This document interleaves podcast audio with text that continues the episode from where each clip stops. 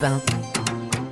6h11, bienvenue sur Europe 1, très bon réveil, on accompagne votre café, votre trajet au travail. Oui, à 6h11, c'est l'heure du, du, pressing. Avec nous, Dimitri Vernet, pour feuilleter donc les journaux du lundi matin. Quel est votre choix aujourd'hui? Eh bien, moi, je vous propose de prendre la direction des pages santé du Parisien, qui nous parle ce matin euh, des bons réflexes pour se prémunir contre la maladie d'Alzheimer, une maladie qui touche près d'un million de personnes en France, avec pas moins de 225 000 nouveaux cas chaque année. Et vous le savez peut-être, Ombline Alexandre, avec le vieillissement de la population, cela ne devrait pas aller en, en s'améliorant. Mmh. Il devrait y avoir de plus en plus de personnes touchées. Sauf que, comme nous explique le Parisien ce matin, l'Alzheimer est une maladie qui peut être évitée ou au moins retardée si l'on adopte des bons réflexes dans notre quotidien. On parle là de stimulation du cerveau. Hein. Tout d'abord, une méthode qui consiste simplement à le sortir de sa zone de confort en faisant bah, par exemple des exercices intellectuels ou encore en, en bousculant nos mécanismes de base, c'est-à-dire en se servant de sa main gauche 10 minutes par jour si l'on ah oui. est droitier, par exemple. Oui, ça, ça permet de le stimuler quotidiennement.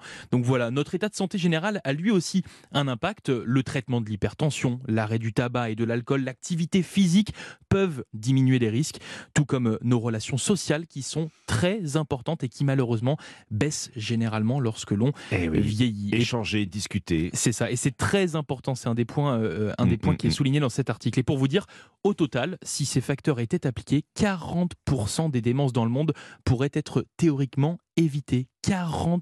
Je trouve ça personnellement énorme.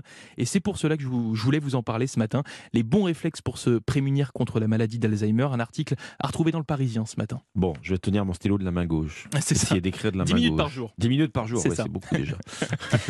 Eh ben, gardez la parole, Alexandre. Qu'est-ce que vous, vous, lisez, vous, lisez, non, avec la feuille dans la main? Dans la main gauche, gauche voyez, voilà. voyez, voyez. Alors, pour une nouvelle euh, qui n'est pas faite pour rassurer les usagers de la gare du Nord à Paris, Aïe. puisqu'on découvre ce matin dans le Parisien le contenu d'un rapport sur l'état de délabrement de ce qui est quand même, il euh, faut le rappeler, la première gare d'Europe, hein, Mmh. la porte d'entrée en France, des voyageurs du Thalys, de l'Eurostar, autrement dit des tous les gens qui arrivent de Belgique, des Pays-Bas, du Royaume-Uni. Un expert a été mandaté par la société qui devait conduire à l'origine la rénovation de, de cette gare du Nord. Son rapport a été déposé au tribunal administratif et, et de commerce de Paris. Il révèle dans cette gare du Nord l'existence de trois risques graves hein, pour, euh, pour les agents SNCF et les voyageurs. On parle quand même de 600 000 usagers par Bien jour. sûr, hein. ouais. Premier danger. Écoutez bien, on découvre qu'un bloc de béton de plusieurs tonnes menace Pardon de s'effondrer. Photo à l'appui, dans le dossier, on voit qu'un morceau de façade de la gare du Nord est maintenu par des cordes, et tout cela à l'aplomb des voies de l'Eurostar. D'accord. Deuxième danger, c'est un risque d'incendie, euh, cette fois-ci qui pourrait se déclencher dans un plancher en bois de la mezzanine d'embarquement de l'Eurostar. Encore lui, risque d'incendie qui est dû à un enchevêtrement euh, de câbles et, et de réseaux. Troisième danger, cette fois c'est un risque d'effondrement des voies ferrées des lignes transiliens en cas de choc ferroviaire, de comprendre euh, collision entre deux Mm. trains.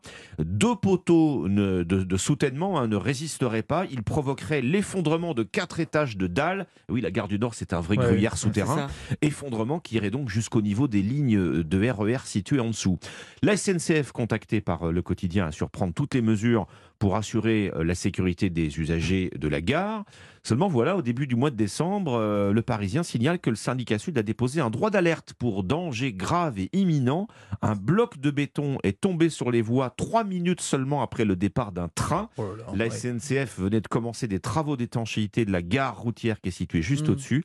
Euh, selon le syndicat, on est passé tout près de, de la catastrophe. L'inquiétant rapport sur l'état de la gare du Nord, eh bien, c'est à lire ce matin dans le Parisien. Alors, ils prennent euh, la mesure. Est-ce qu'ils prennent aussi les décisions euh, qui vont avec les mesures Bah oui, c'est ça. Alors, en tout cas, il y a un chantier de euh, rénovation à venir euh, sur la gare du Nord qui, qui, qui est inévitable, Mm. incontournable. Bon, vous me rappellerez que j'irai en bateau en Angleterre. euh.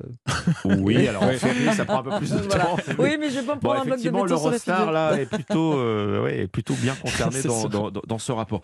Un petit peu de légèreté avec Oui. vous. Allez, allez, on dites-nous que vous avez quelque chose de plus léger Ils sont-. Ils tout doux, mais oui, c'est pour, pour terminer, ils sont câlins, ils sont joueurs. Quand ils ne détruisent pas l'arrière du fauteuil Louis XVI ou la coudoir du canapé avec leurs griffes, les chats nous rendent heureux. C'est la page santé aussi du, du Figaro. Le chat à la maison, bon pour le corps, bon pour l'esprit. Sa présence a un effet relaxant, surtout pour les personnes qui vivent seules. Un vétérinaire interrogé par le quotidien explique que le miaulement de, de moustache, voilà, celui-là, lorsqu'il vous répond qu'il permet à votre corps de produire de l'ocytocine, c'est l'hormone du partage, c'est la même hormone que, que sécrètent deux amoureux. Amoureux, hein, dit, Ah oui, euh, dit ce vétérinaire. Voilà, quand on parle, on parle avec son chat. C'est ça. ouais. N'hésitez pas à parler avec son chat. Il y a une grande conversation. Bonheur et relaxation. Autant vous dire que euh, les études en, en la matière ne manquent pas à travers le monde. Des scientifiques américains ont, ont suivi 4000 personnes pendant 20 ans, qui avaient des chats, hein, évidemment.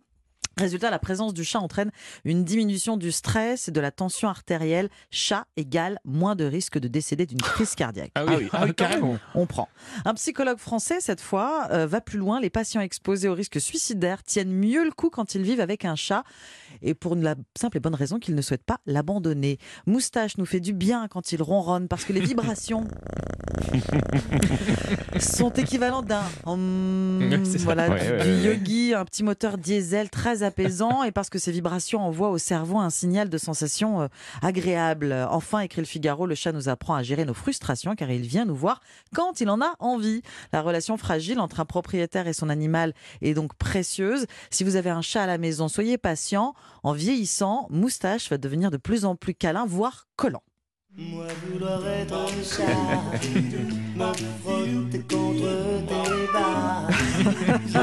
Pourquoi les chats nous rendent heureux C'est dans le Figaro. Ouais, la conversation avec un chat, ça commence souvent à l'ouverture de la porte du frigo, non Oui, C'est, en général. C'est surtout là qu'ils sont intéressés, Oui, non Quand il y a des croquettes qui se versent dans la gamelle. ouais, ouais, ouais. Voilà. Mais euh, ça fonctionne. C'est de l'ocytocine. Vous voyez? Moi, je prends. Moi aussi. hein.